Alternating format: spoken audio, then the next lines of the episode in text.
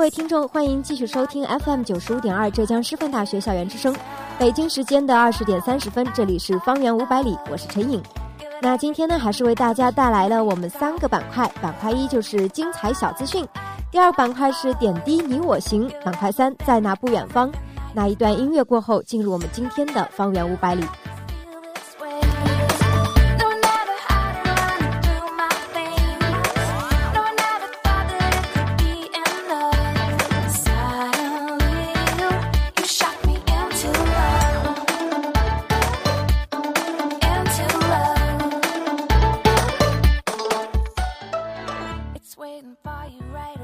今天的第一则资讯呢，首先给大家带来的是寒冬冷日的好选择，就是我们北门大通冰室的港式丝袜奶茶。丝袜奶茶也叫港式奶茶、香港老街奶茶。它由于经过了撞茶工序，保证了奶茶当中保留茶叶的浓厚，是最具香港特色的一种奶茶。最近呢，我们北门也是新开了一家大通冰室，它主推的港式丝袜奶茶可是非常的火爆呢。它没有很重的香精味和奶精味。大通冰室的港式丝袜奶茶入口甘甜，并且香醇浓厚，并因为不断的拉茶形成了丝袜般丝滑的口感，而最后留在口中的是微苦的茶味，更让人欲罢不能。寒冷的冬天，就用一杯奶茶来温暖你的小手吧。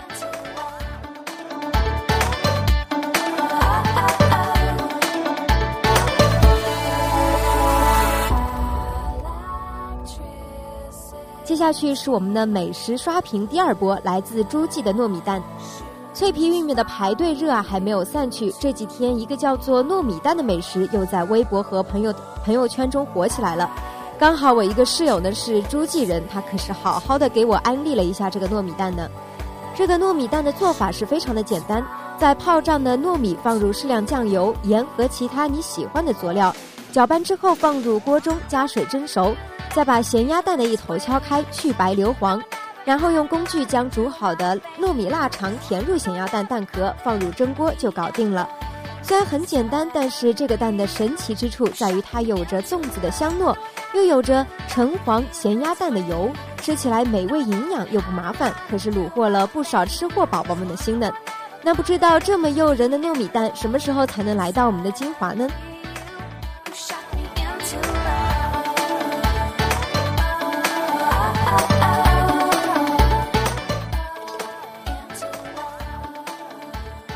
最后呢，要给大家发出一则冬日预警：放在外衣口袋的手机竟然不见了。来自北方的冷空气呢是呼啸而来，大家的大衣、棉衣是不是也纷纷准备起来了呢？不过大家可要千万注意了，大大的外衣口袋可以插手放纸巾，但是万万不能放手机。去年同期的时候，保卫处的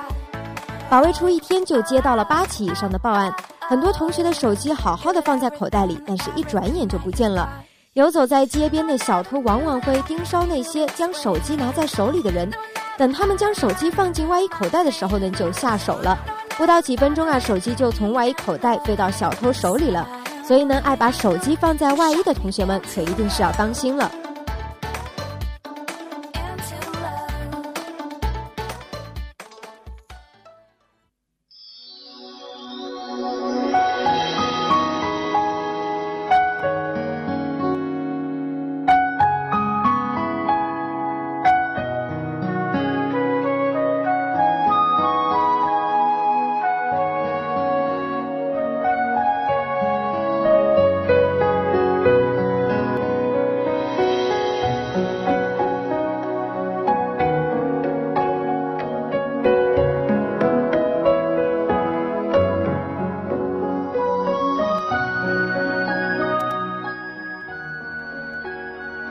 今天的第二板块点滴你我行，就带你一起走进人生如戏的乌镇戏剧节。在二零一五年十月十一日、十五日的时候呢，第三届乌镇戏剧节在浙江水乡乌镇盛大开幕了。短短三年间，乌镇戏剧节俨然已经成为了中国当代剧坛最具有影响力的戏剧盛宴。本届的戏剧节更是囊括了来自世界各地的八大国家级名团。法国、德国、巴西、瑞士、意大利等十二个国家和地区的二十台顶尖剧目，一共七十三场演出在乌镇的十个剧场上演。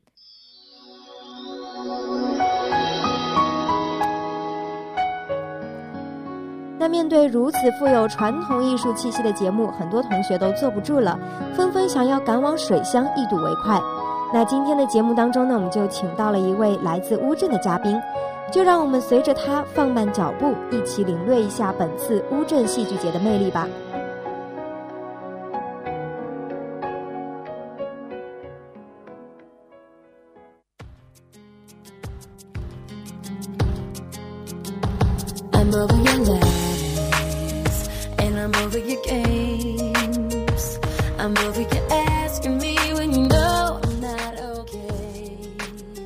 那首先还是我们请嘉宾介绍一下自己。Hello，大家好，我是来自文传学院戏文一三一的吴林贤。嗯，我们的林贤学姐，我觉得一看就是非常的文艺，就是看上去就是生长在江南水乡的女子。因为我们刚刚在开头也放了一个是，据说是当初刘若英做的乌镇宣传片的一个背景音乐嘛，就是一段非常舒缓的带有江南水乡这样一种气质的歌曲。那我们还是请生长在水乡的吴林贤学姐给我们介绍一下今天今天我们要讲的这个乌镇戏剧节嘛，就是呃在乌镇戏剧节来到乌镇之后，你有没有觉得带给了乌镇一些什么样的变化？嗯，首先第一个当然是传统的，就是带动旅游业的发展。然后其次呢是增加了乌镇的，就是文化底蕴，然后使它的那个就是人文气息更加重了吧。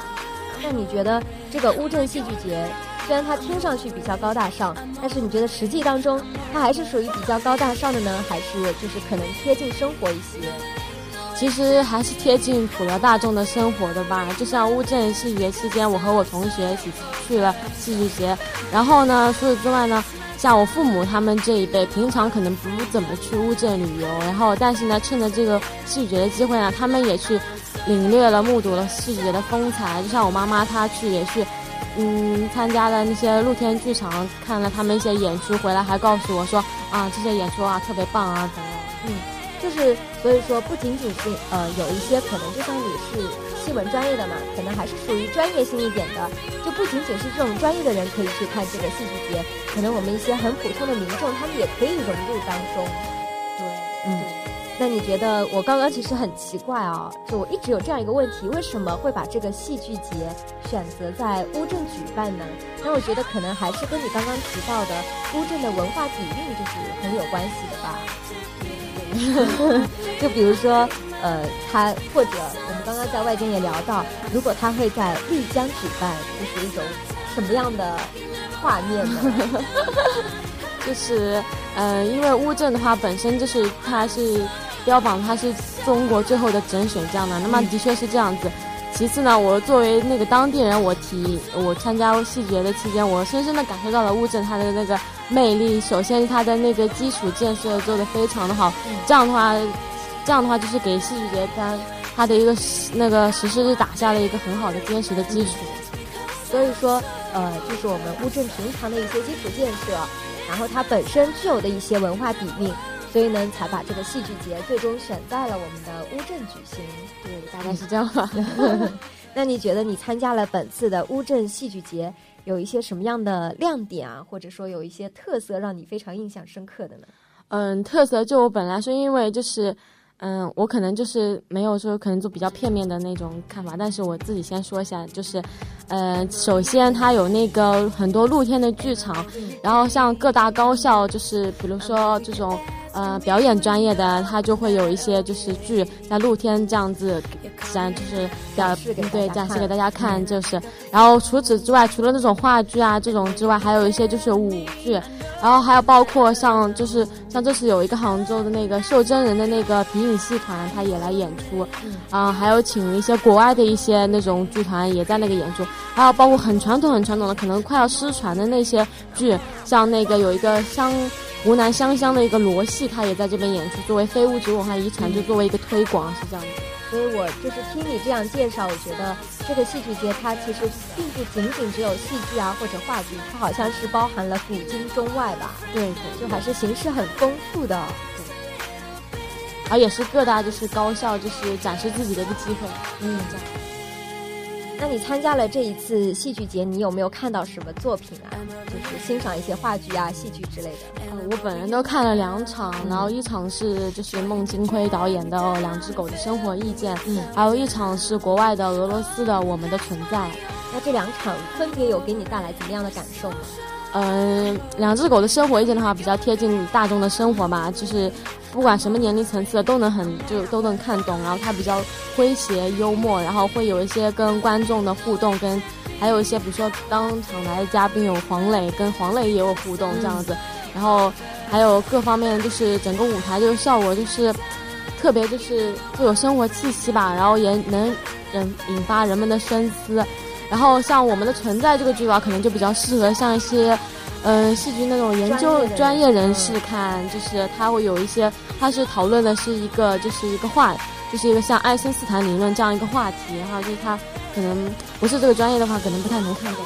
对，所以你可以说看了两场，虽然仅仅是看了两场，但是我觉得你看的还都很有代表性。嗯，我我只是偶尔随机选了它而已，就是一个是。嗯，大家就普通民众都可以看，对。然后一个呢，可能就比较专业性一点。那你觉得，因为你可能也算是专业人士的，就是可以算是吧，因为毕竟也是新闻这个专业嘛。那你觉得你回来以后，对你的专业学习有什么帮助吗？嗯，专业学习要，嗯，因为之前我没有看过这样现场实地的看过这种话剧嘛。然后这次我去看了之后呢，我就非常注意他们的那个舞台走位啦，还有他们他们台词的设设置。然后比如说两只狗的生活一点，它有点接近那种小品那种感觉，然后它会有一些包袱在里面。然后像这种包袱的话，是怎么就是在在比如说二十分钟这样抖一个包包袱，这样四十分钟抖一个包袱是像这样子。然后这样的话，对我平常自己写那个剧本的话也有帮助，可能会有思考。嗯，所以我觉得。嗯，就是我们每一期这个节目的，呃，就是这一个板块嘛，都会涉及一些，比如说什么摄影节啊、戏剧节，然后汉服展之类的。然后可能去看的还是会有一些，就是对他这方面的爱好者，我觉得回来的话都会对自己有一些帮助。对，那你作为一个土生土长的乌镇人吗？算吗？算土生土长的乌镇人。对，那你对这片鱼米之乡，或者说是我们刚刚提到的。中国最后的整水江南，江南，你对它有一些什么样的印象？可以和我们分享一些，嗯，关于乌镇的特色。嗯，那乌镇特色的话呢，我可能要大大推荐乌镇的吃的。乌镇的吃的话，首先第一个可能，我觉得你们在别的地方应该是没有吃到过的，就是梅花糕。然后我同学他就是不是那边的人，不是浙江人嘛，他吃的那个就就啊觉得特别好吃。然后他吃过那天每一个小吃都特别好吃，像那个嗯萝卜丝饼，你们嗯我们这边浙江应该都有，然后葱包烩应该是杭州有的，然后那边也有。然后但是呢，嗯还有一个就是乌镇最重要的特色就是乌镇的羊肉面。那乌镇羊肉面的特色在哪里呢？是因为它用的是乌镇特有的湖羊肉做的羊肉面，所以这是就是乌镇独有的这样。会有那个羊骚味吗？哦，没有没有，完全没有。有羊骚味它肯定卖不好啊，但是它卖的真的超火。它可能相对来说它是那个小吃里面最贵的那那一个，但是它还是生意特别特别好，因为它真的很好吃。那刚刚我们聊的是一些吃的方面嘛，也可以看出你吃货的本性。然后有一些有没有什么景点可以跟我们推荐一下吗？嗯，景点的话，嗯，我觉得比较有特色的哈，就是，嗯，可能有视觉冲击力的，可能就是三寸金莲馆，大家可以去参观一下。就是里面就是搜集了全国各地的，就是三寸金莲它那个鞋子，还有就是一些三寸金莲可能一些照片，就是一些最后的三寸金莲这样这样这样照片。然后里面所有的鞋子就是。你在全国各地应该就是全国各地三件应该都在这个馆里面了，在其他地方应该是没有这么全面的了。嗯，然后还有一个就是酱坊吧，就是一个露天晒大酱的一个这样一个作坊，这样大家也可以参观一下，我觉得还蛮有意思。嗯，那我们就是乌镇其实不不仅仅是这个戏剧节嘛，其实它早就是作为一个呃人流量非常大的一个旅游景点了。嗯，那你觉得它在呃旅游规划这一方面做的怎么样？嗯，我觉得做的是非常好的，这不是自夸哦，这绝对是有那个有根据的。首先呢，我要说的是，嗯，它的小吃哈，它没有任何塑料的那种包装，就是它直接是拿一个纸的那种那种纸给它裹起来，然后你吃完之后这纸就扔了，因为纸是可以回收循环利用的啊。然后，然后呢，包括喝的饮料它都没有一次性的那种杯子，它都是要在店里面用那个玻璃杯喝完之后就是走的，也不能带走，不能打包，就是没有任何一次性东西。所以你在景区的话根本看不见任何什么泡沫啊、塑料袋啊这种东西。然后其次呢，就是游客呢吸烟呢，他也会在一个特定的那种吸烟的点，还有灭烟的地方，所以就没有没有看到游客就随意的在那边路边吸烟这样子。然后呢，就是河道里面也没有任何的垃圾，特别干，非常干净这样子。然后呢，首然后其次呢，就是乌镇节戏剧节期间呢，就是它的那个指路的标示做的非常的好。就是像外地游客过来的话，一下子就能找到那个剧场在哪里。嗯，还有中英文这种各种语言对照版本的那种。很多外国游客来。对对，外国游客很多。嗯，所以我觉得就是乌镇的这种统一规划吧，他们是就比如说那个住宿啊，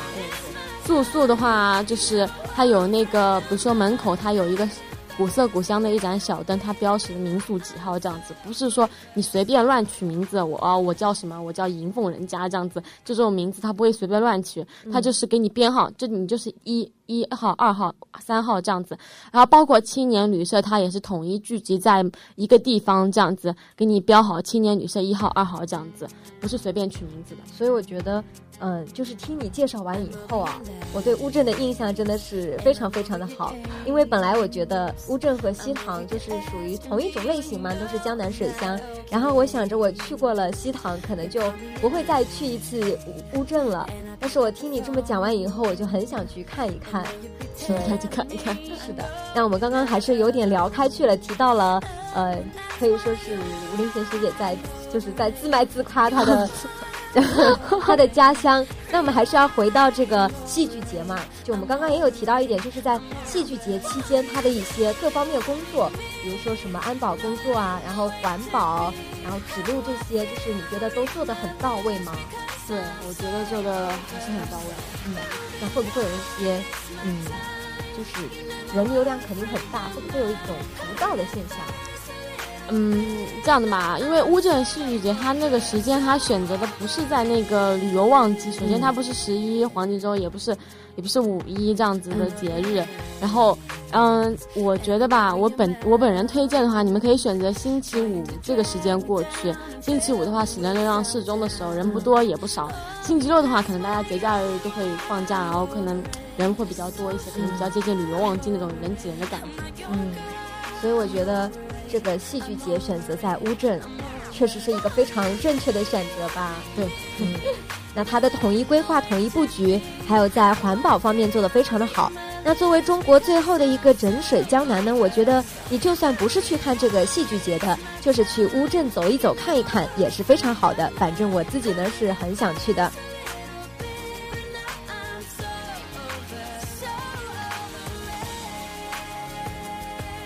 镇戏剧节呢，就像一个梦的泡沫，包在里面轻盈飘动的是最舒服的。对赖声川导演而言，乌镇是造梦。三年的积累，他从戏剧节的创作者转变，如同一座贯通两岸、嫁接中外的桥梁一样，让乌镇本身成长为了一个偏安一隅却立足中国、面向世界的戏剧窗口。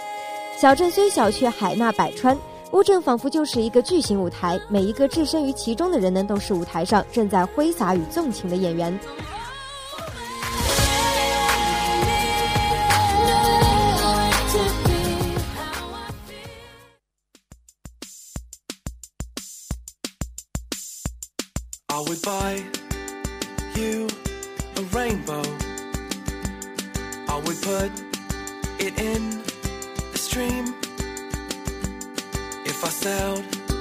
Down the river 那最后，我们的第三板块，在那不远方为大家介绍的是上海 Line 主题咖啡馆“萌即是正义”。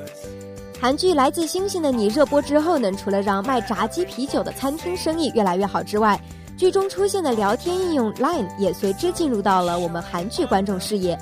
之后啊，Line 更是在众多的韩剧当中频频出现。那相信喜欢韩剧的同学们对这个聊天 APP 应该是不会陌生的。这个 Line APP 呢是由韩国互联网集团 NHN 的日本子公司推出的。虽然它是一个起步比较晚的通讯应用，它是在二零一一年六月才正式推向市场，但是它的全球注册用户已经超过了四亿，而且 Line 对用户吸引量最大的就是它的聊天表情贴图啦。在即时通讯应用领域当中呢，中国有微信，美国有 WhatsApp，但是 Line 和他们的最大区别就在于它有自己的形象，而不只是一个冷冰冰的图标。它的四个形象代言人布朗熊和可妮兔、馒头人和詹姆斯都是具有非常鲜明的性格的。布朗熊憨厚温柔，可妮兔活泼好动，馒头人情绪多变，詹姆斯是个自恋狂。只要他们一出现，就会让人立刻联想到 Line。另外还有小鸡莎莉、瓦里奥、猫女郎杰西卡，这些呆萌贱的卡通形象几乎是老少通吃，尤其深受年轻人的喜爱。他一共创造了十四万个表情贴纸和六千八百三十个表情符号，它们有足够多的使用场景，能够传递很多的情绪。在无法用文字或者语言来表达自己的情感的时候呢，Line 的贴纸几乎能够做到万能的表达。I would put them in a jar with all of mine.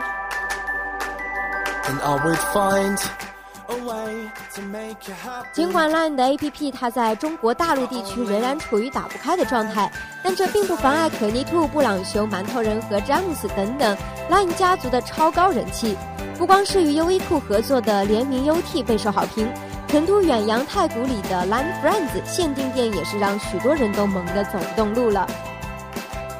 那目前呢，Line 旗下的主题咖啡店在上海 SOHO 复兴广场开业，这也是继韩国新沙洞之后，Line 在全球开设的第二家主题咖啡馆。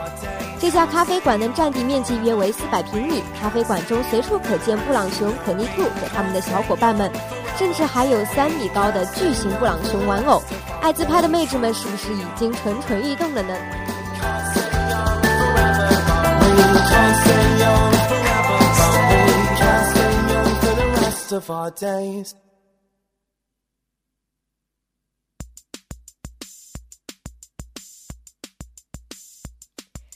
那在这家店里呢，也是分成了两大区域。左手边是商品区，很多人也都是冲着这个区域来的。他所贩卖的商品各种各样，从玩偶到水杯、文具，再到 T 恤，其中还有很多都是首次在中国进行售卖的产品。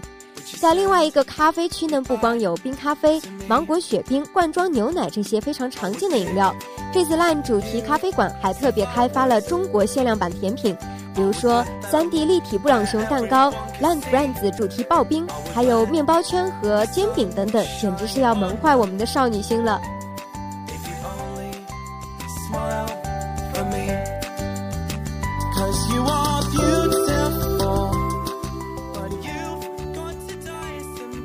这个在那不远方的上海呢，的确是一个很方便的去处。很多同学在周末坐个高铁，两个小时左右就到了。所以说，如果你是 LINE 家族的超级粉丝，或者是萌物的热衷者，那可就不要放过这个好去处了。